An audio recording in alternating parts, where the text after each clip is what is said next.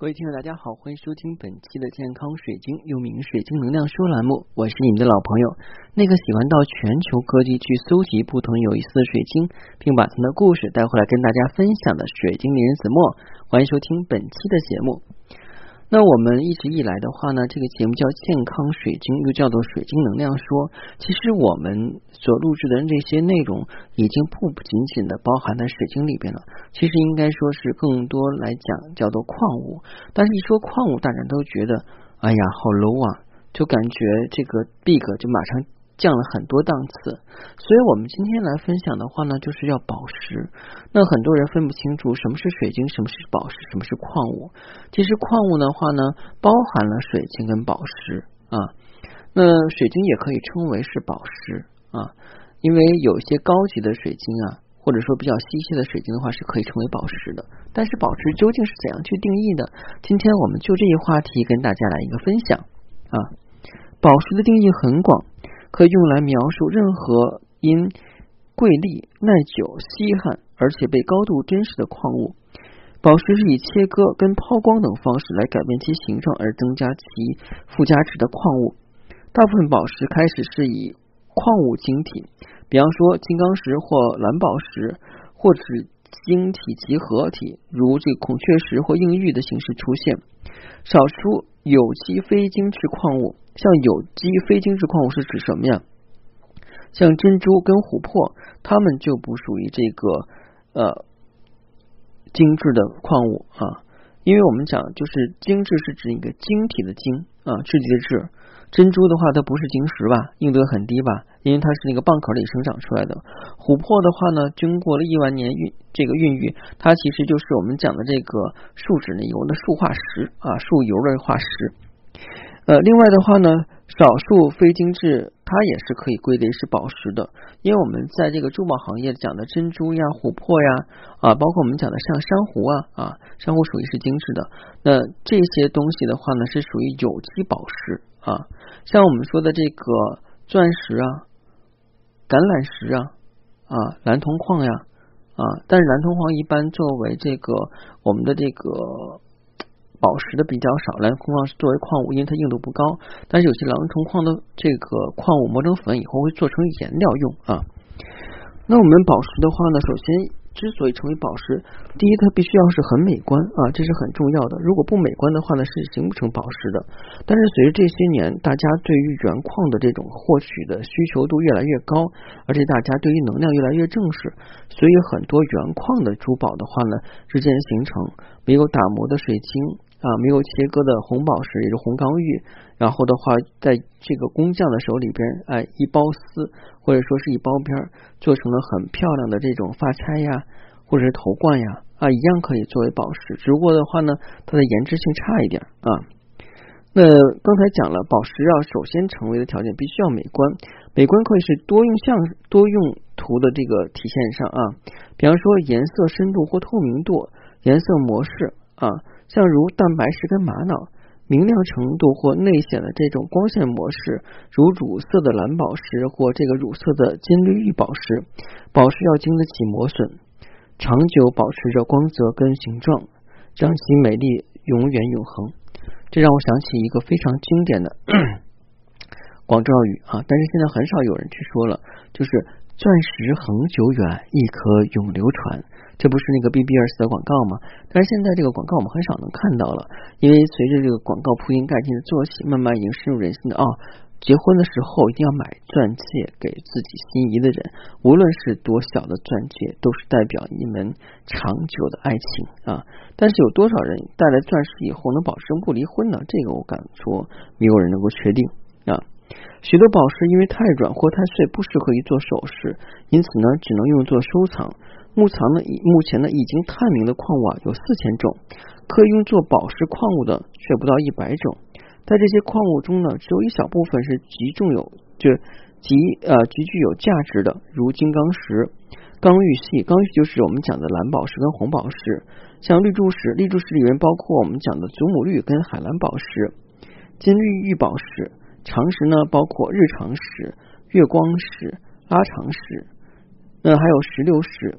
硬玉跟软玉，软玉就指的翡翠、青金石、橄榄石啊，蛋白石、纹石、珍珠、石英啊，石英是指的我们的水晶类，还有我们昨天讲的尖晶石、黄玉，黄玉就是托帕石，电气石就指的是碧玺啊，绿松石跟锆石。宝石常分为两大类：珍贵宝石跟准宝石。金刚石和两种颜色的刚玉，比方说是蓝宝石或红宝石，都属于是珍贵宝石。呃，深绿色的绿柱石，像祖母绿，也是属于珍贵宝石啊。嗯，还有就是我们讲其他的一些的话呢，叫准宝石。准宝石像我们说的海蓝宝石呀、碧玺啊，这个是属于准宝石。啊，但是一些比较高档的碧玺，像帕拉伊巴碧玺，那这个东西的话肯定是贵重宝石了，这个也分。所以有些事情的话呢，不能一概而论。那说起宝石早期的利用历史呀，可以追溯到这个旧石器时代，也就是公元前两两万五千年到一万二千年前啊。人类早期的话是用贝壳、骨块、牙齿跟卵石来装饰自己。最初呢，人们用的颜色呢是明亮。图案美观的矿物，在装饰性宝石修整技术出现之后啊，人们开始使用那些不透明或较软的宝石。后来随着修整技术的改进，本质上啊，也就是说最早的这个宝石切割就出现了，人们也开始使用其他较硬的宝石，同为相对较硬的石英的玛瑙和以及岩晶珠，在公元前七千年前的美索不达米亚，也就是我们现在的伊拉克地区啊，是非常流行的。切割技术的第二次飞跃，同样也发生在拥有雕刻石柱图章的美索不达米亚这个地方。这种手指大小的这个雕刻石柱呢，被当做是标记的工具使用。它在潮湿的混凝土中滚过，会留下自己独特的标记。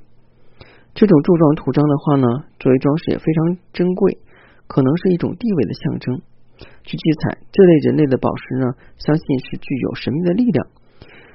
这种信仰的生辰石呢，在佩戴跟新世纪派里边的话存在至今啊，就是生辰石。我想大家都知道，现在有一个叫新世纪派，这是觉醒派，就是有很多人的话呢，说通过用石头的力量，可以让自己的心灵变得更纯洁，变得更加的柔和。更重要的话，是可以把自己的身心灵三方面调得越来越好啊。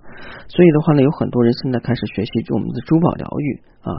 当然，如果你想选购天然的晶石或神秘物品，不妨加我的个人微信。我的个人微信是每期音频节目中的文字介绍里的英文名 R O G R X C 一九八六。加我的时候，请备注“水晶听友”，要我通不过。那我们讲一下这个新世纪派的经济信仰啊。自古以来的话，宝石与特定的月份有关。占星术认为呢，黄道十二宫的每一宫都对应着一到两种宝石。人生出生时的宫位决定了人的性格，对应的宝石正好与这种性格相吻合，因此能带来好运。不过，有关宝石是否能治疗疾病，科学家跟新世纪派的话呢分歧比较大。新世纪派认为呢，某些宝石，尤其是石英，也就是水晶，佩戴身上能够散发出能量而起到疗愈作用。而矿物学家持相反意见，他们认为晶体是在诞生地形成时所提供的。这个进行精确跃进又保持复杂平衡的能量，不可能具有此功能。然而，多方流传的医学啊，这个疑问表明，很多情况下用宝石是能够治愈疾病的。某个医学研究的新领域提出，免疫系统状态啊，也就是指的我们人类的健康状况，受心理跟情感无形有形的影响，而治愈疾病的，这正是因为这种的影响。而不于宝石呃宝石本身，其实从我们宝石疗愈上来讲的话呢，一直也是跟大家去讲的，这些宝石是天然形成的，它所稳定的磁场能量会调节我们身体的磁场，但是我们的宝石又不是万能的，你要是想身体变好或达成心愿，还是要在自己努力基础之上，借助它来帮助你，它作为是做一个载体而已，但并不是一个起到决定作用的东西。所以，这是我们每个学宝石疗愈也好，或相信宝石能够帮助我们完成心愿的人也好的一个必须要知道的事情啊。宝石不是万能的，但是呢，宝石是可以起到一些帮助作用的，就像我们的药物也一样。我们吃再好的药，如果那个人的免疫系统完全被破坏了，他也是一事无灵。当然，如果那个人可能就是强大免疫系统，偶尔的话呢，得了一些小病，吃点常温药，马上就好了。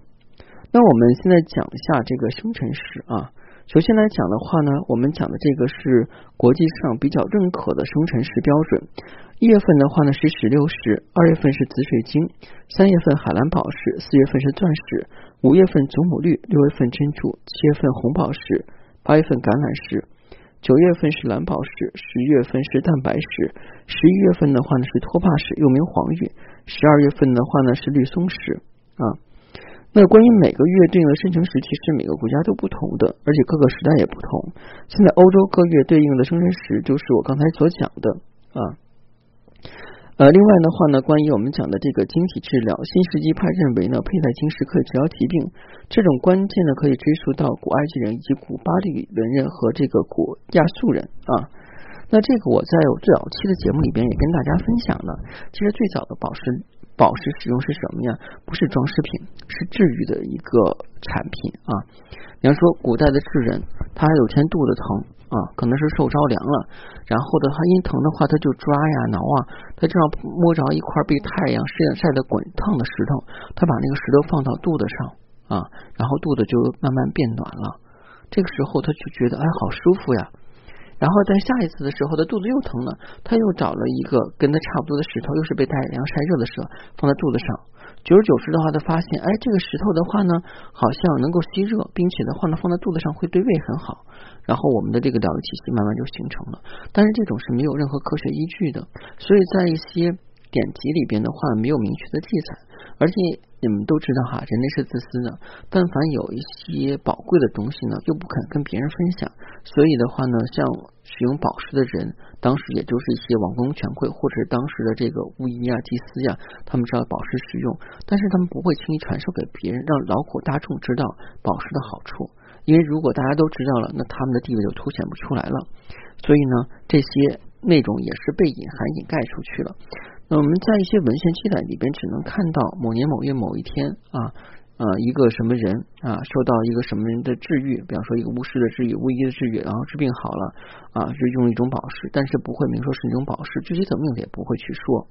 随着我们现在慢慢对宝石这个呃，就是这个产品它的疗愈性质的越来越了解，然后大家才慢慢发现啊。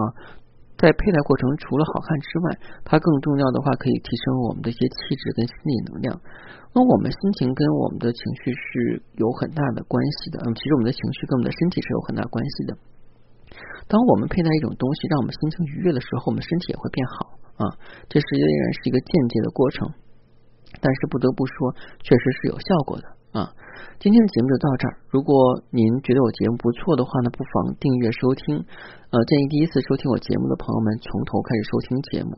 相信这七百期的干货已经让您去学了很多不少关于珠宝方面的神奇知识。谢谢大家，再见。